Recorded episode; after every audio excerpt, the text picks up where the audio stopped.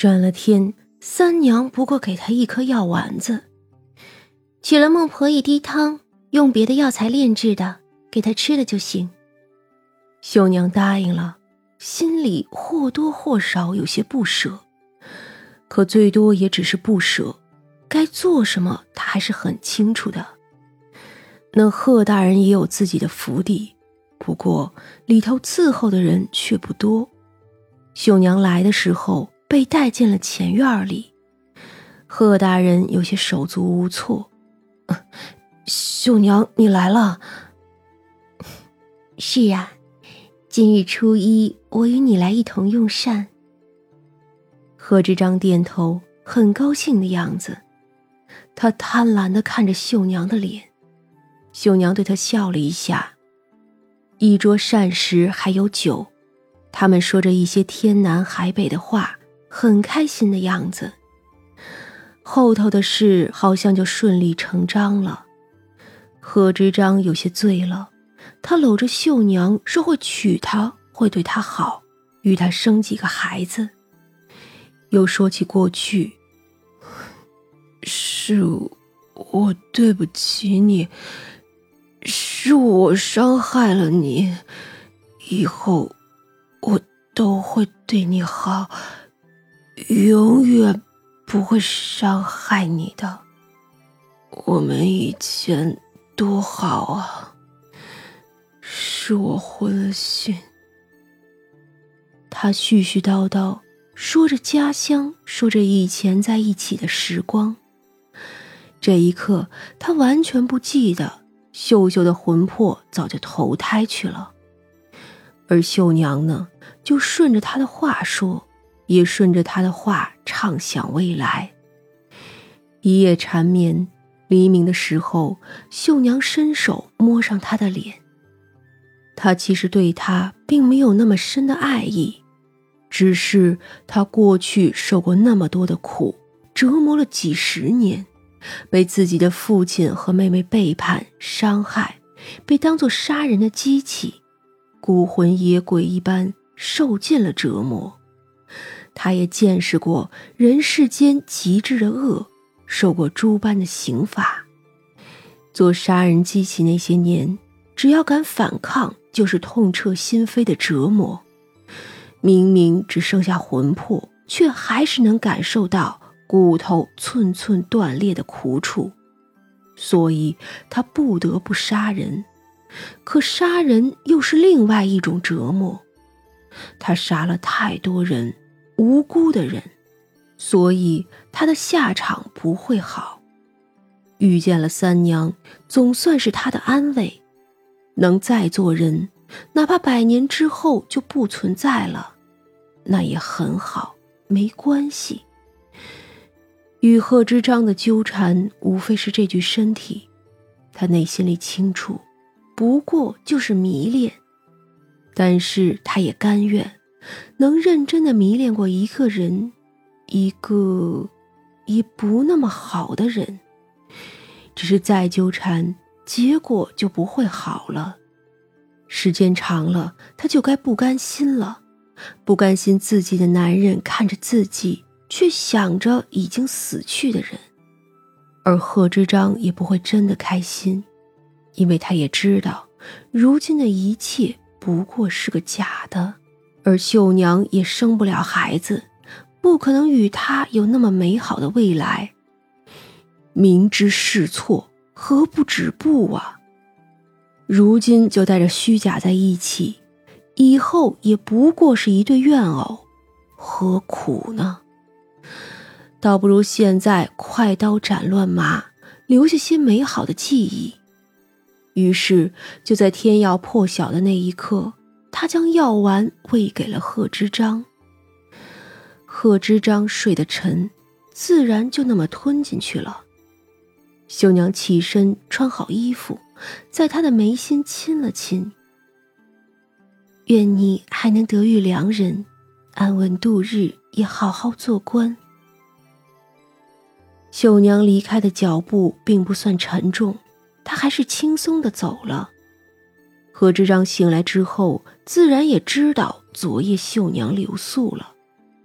府里这么多人，这事可是瞒不住的。何况那药是断了他无谓的情思，并不是叫他失忆的。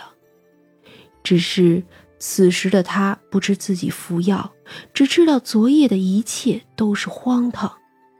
他心想，他的绣娘早就死了，昨夜是自己糊涂了。可是他还是要负责的，于是只能去无畏馆提亲。可这提亲却被明确的拒绝了，他呢也不好纠缠，只能退了回去。没有了情丝，自然什么都好解决。后来，这贺知章在随着朝廷南迁的路上遇见了一个女子，没有了那种一眼就喜欢的冲动。却也顺眼。后来他就娶了她，也有了儿女，一生也是平顺的。当然，这些就都是后话了。眼下无畏馆里每天都在忙碌，年下了嘛，食客们也没有什么事，天天出来下馆子。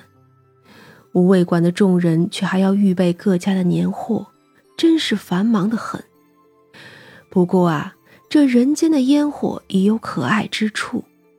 三娘今日的心情不错，也愿意做美食，就想着要给大家做吃的。虽说是隆冬时节，吃鲫鱼并不是好时候，可正好有捞鱼的人就打了那么一网子的鲫鱼。张大看见了，就买了回来，反正也很便宜。三娘看着那些不怎么活泼的鱼，想了想，收拾了几条。她呀，打算做个鲫鱼蒸蛋，再做个陈皮鲫鱼汤，再做个麻辣酥鲫，这呀也就差不多了。这鲫鱼蒸蛋很是简单，就是先把收拾好的鲫鱼煮个五分熟，然后把鸡蛋打好，加一点高汤，加盐。把鱼放进去，入锅蒸。等蛋熟了，鱼也就熟了。上头再淋上几滴芝麻油，也就好了。鱼鲜嫩，蛋也鲜嫩，鱼混着鸡蛋的香味儿，那鸡蛋又混着鱼的香味儿，很是美味。陈皮鲫鱼汤也是简单，就是炖汤的时候，把陈皮和老姜包在鱼肚子里就行了。比较麻烦的是麻辣酥鲫。先将鲫鱼清洗干净，剁成块儿，用黄酒、食盐，还有葱末、姜末、辣椒粉拌匀腌渍。青红辣椒都切碎放着，锅里加油，七成熟的时候倒入鲫鱼块儿，先用大火炸，等表皮金黄酥脆的时候，再改成小火来慢慢炸。等整个表皮全都酥脆的时候，就可以出锅了。放在一个大盆子里，趁热加入花椒粉、青红辣子丁等等，搅拌后就可以装盘了。这个时候，鱼汤也好了，胡大娘做的其他菜也都上桌了。那黄猫啊，早就快急死了。猫爱吃鱼，那是误传。他们呀，不过是需要鱼脑子里的一点东西，但是黄猫爱吃鱼，那不是误传。这货呀，什么都爱吃，只要是肉。三娘看他急死了，就夹了一块酥鱼给他。那黄猫喵喵叫了几声，就抱着到一边啃去了。薛田一言难尽，秀娘拍他的头。傻瓜，谁能拒绝那些毛茸茸的？薛田无语，确实不能。还没等吃完呢，这天就又下雪了。薛冲看了一会儿，没有说什么，给三娘舀了一碗汤。三娘多喝汤。三娘笑了笑，接过来，心想：那小将军怕是要忧国忧民了。不过忧也没什么用，天下事就是这样，分久必合，合久必分。这江山轮换呀，也是没法子的事。至于天灾人祸，更是避不开的。不过他还是要叫小将军开心一点儿。于是他又给薛冲夹菜。徐崇虽然没有说话，却感受到了他的心思，就拉了一下他的手，对他笑了笑。一切呀，尽在这不言之中。天下兴亡，日月交替。反正他们在一起就好了。